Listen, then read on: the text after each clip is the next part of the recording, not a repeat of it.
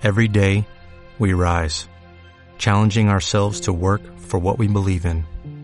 At U.S. Border Patrol, protecting our borders is more than a job, it's a calling. Agents answer the call, working together to keep our country and communities safe.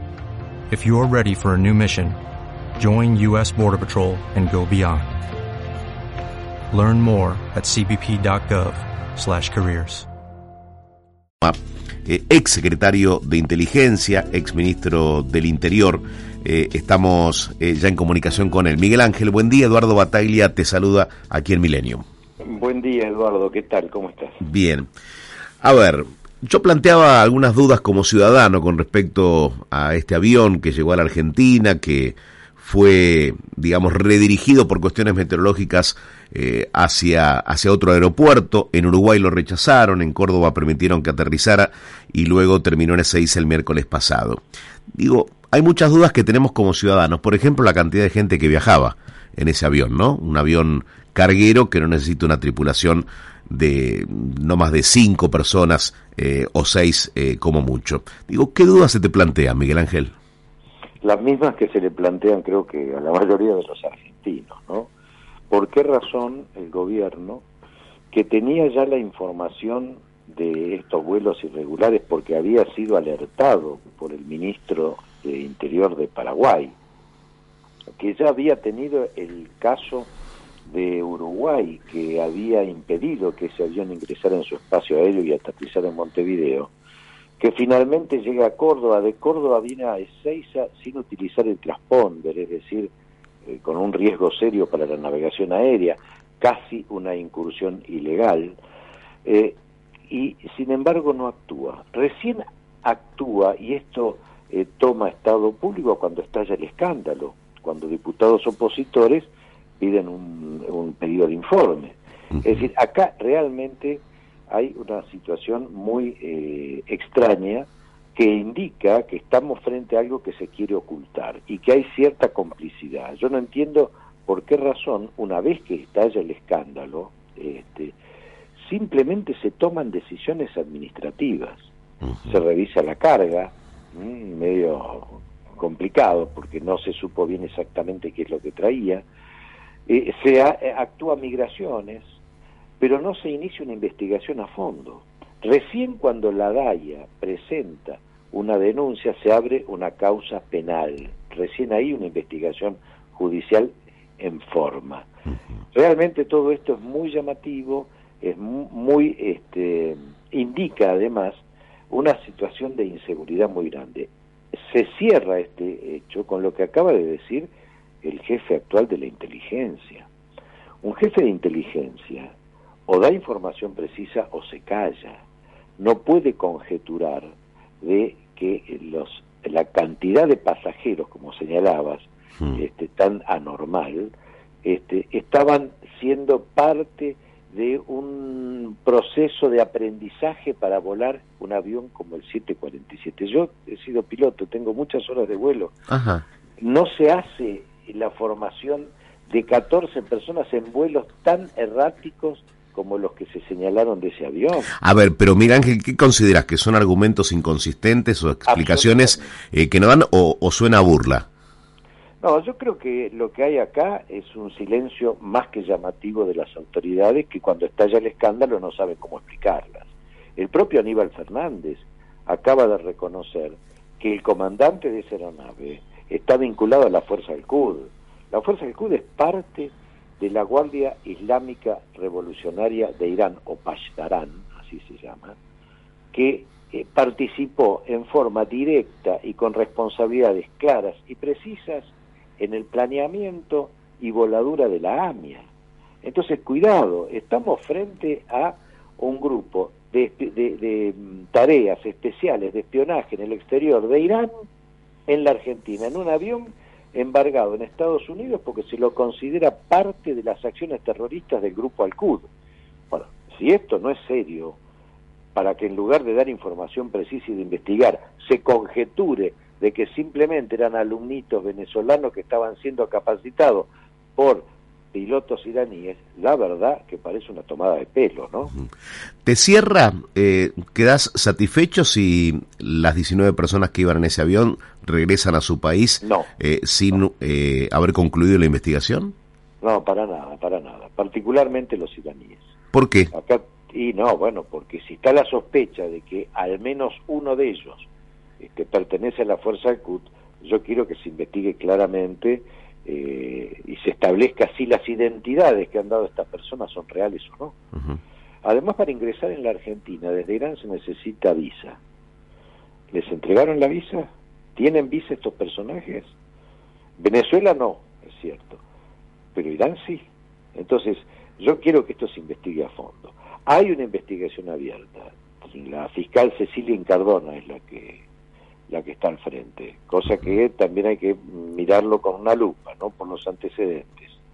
Pero yo hubiera, me hubiera gustado, y creo que en esto vamos a coincidir todos, que para revisar el avión no fuera simplemente un funcionario de la aduana. Me hubiera gustado que tuvieran la misma enjundia que tuvo el canciller Héctor Timerman, cuando en persona fue y con un par de alicates entró en un Galaxy de la Fuerza Aérea de Estados Unidos rompió la valija que tenían los códigos secretos e hicieron un escándalo total. ¿Mm? Eh, acá hay que cotejar conductas y conductas, y esto es muy llamativo. Es decir, acá realmente hay un intento de encubrir al menos este, una actividad que hasta el momento no sabemos de qué se trata, pero que existen enormes sospechas de que estemos frente a una amenaza real. ¿A qué te referís? Eh, bueno, concretamente, a mí no me preocupa lo que ingresaron este, en ese avión de carga, porque ha sido sellado, está embargado. Me preocupa lo que hubieran querido llevarse de la Argentina. Y esta para mí es la principal preocupación, porque acá hay un realineamiento eh, geopolítico de la Argentina respecto de las dictaduras del mundo y a través de Venezuela con Irán. ¿Pero qué podrían haberse llevado o querer llevarse? La Argentina tiene un valor tecnológico superlativo que es la capacidad de cerrar todo el ciclo de la energía nuclear. En el año 90-91 el gobierno de Carlos Menem suspendió el acuerdo de eh, transferencia de tecnología nuclear argentina a Irán. Esto fue la causa eficiente de que nos volaran la embajada de Israel en Buenos Aires y la DAIA, y la AMIA, perdón. Este, y fue lo que atrasó entre 17 y 20 años el desarrollo del plan nuclear iraní que terminaba en la construcción de la bomba. Todo este realineamiento geopolítico de la Argentina, estas casualidades, ¿no? Maduro felicitando al presidente argentino por su desempeño en la cumbre de, las Américas, Moshen Rezai, Moshen Rezai, responsable de la voladura del AMIA, entre otros, yendo a Nicaragua y no lo detienen pese a que tiene una circular roja de Interpol, que el presidente le haya ofrecido a Cristina Camaño eh, la embajada en Israel, siendo Cristina Camaño una justificadora de las acciones terroristas de Hamas y de Hezbollah en Medio Oriente, que además son satélites de Irán, más el episodio de este avión, no son demasiadas cosas que están indicando un acercamiento. ¿Qué busca Irán con este acercamiento? ¿Y qué, qué actitud tiene de respuesta a la Argentina? ¿No será que están intentando volver a retomar este, la necesidad que tiene Irán de conseguir esa tecnología nuclear, particularmente la de la tecnología del reprocesamiento para obtener plutonio 239, que es el elemento sustancial para convertir la energía nuclear en uso militar. Lisa y llanamente la bomba. Cuidado, yo tengo que advertirlo esto, porque sería de una irresponsabilidad absoluta, pero todo indica que estamos caminando de nuevo un acercamiento tan estrecho como que puede permitir en el futuro solapadamente transferencia de tecnología estratégica de, y de esta naturaleza. Cuidado con esto. ¿Argentina es un país seguro en ese aspecto hoy? En cuanto a, a la posibilidad de que se produzca algún tipo de, de, incidente como los que ya tuvimos que lamentar y, y que todavía no, no, no podemos cerrar, ¿no? A ver, eh, yo no creo que se produzca, haya riesgo de un atentado terrorista como lo fueron los dos anteriores. Sencillamente porque, bueno, estamos viendo que acá existe un, un acercamiento de nuevo a Irán. Así sería absurdo pensar que van a poner una... A mí no me preocupa desde ese punto de vista. A mí me preocupa, del, por lo que acabo de señalar, y por lo que significa el realineamiento de Argentina alejándose de Occidente y cerrando este, filas con las grandes dictaduras del mundo. Esto es un delirio y esto va a traer consecuencias. Mm. No es gratuito que la Argentina esté teniendo este rol en el mundo, realmente.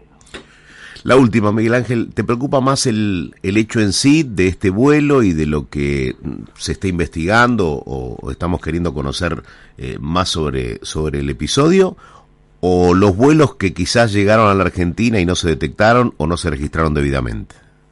Eh, todo me preocupa, obviamente. Lo que está indicando, hacer la verdadera preocupación es esta falta total de control, eh, que yo creo que es intencional, sobre todo este tipo de actividades que intentan ocultarse y que solo aparecen a la luz pública cuando son denunciadas por la oposición. O sea, siento que estamos frente a una situación de indefensión muy grande y frente a autoridades que miran para intencionalmente cuando se producen hechos de esta naturaleza.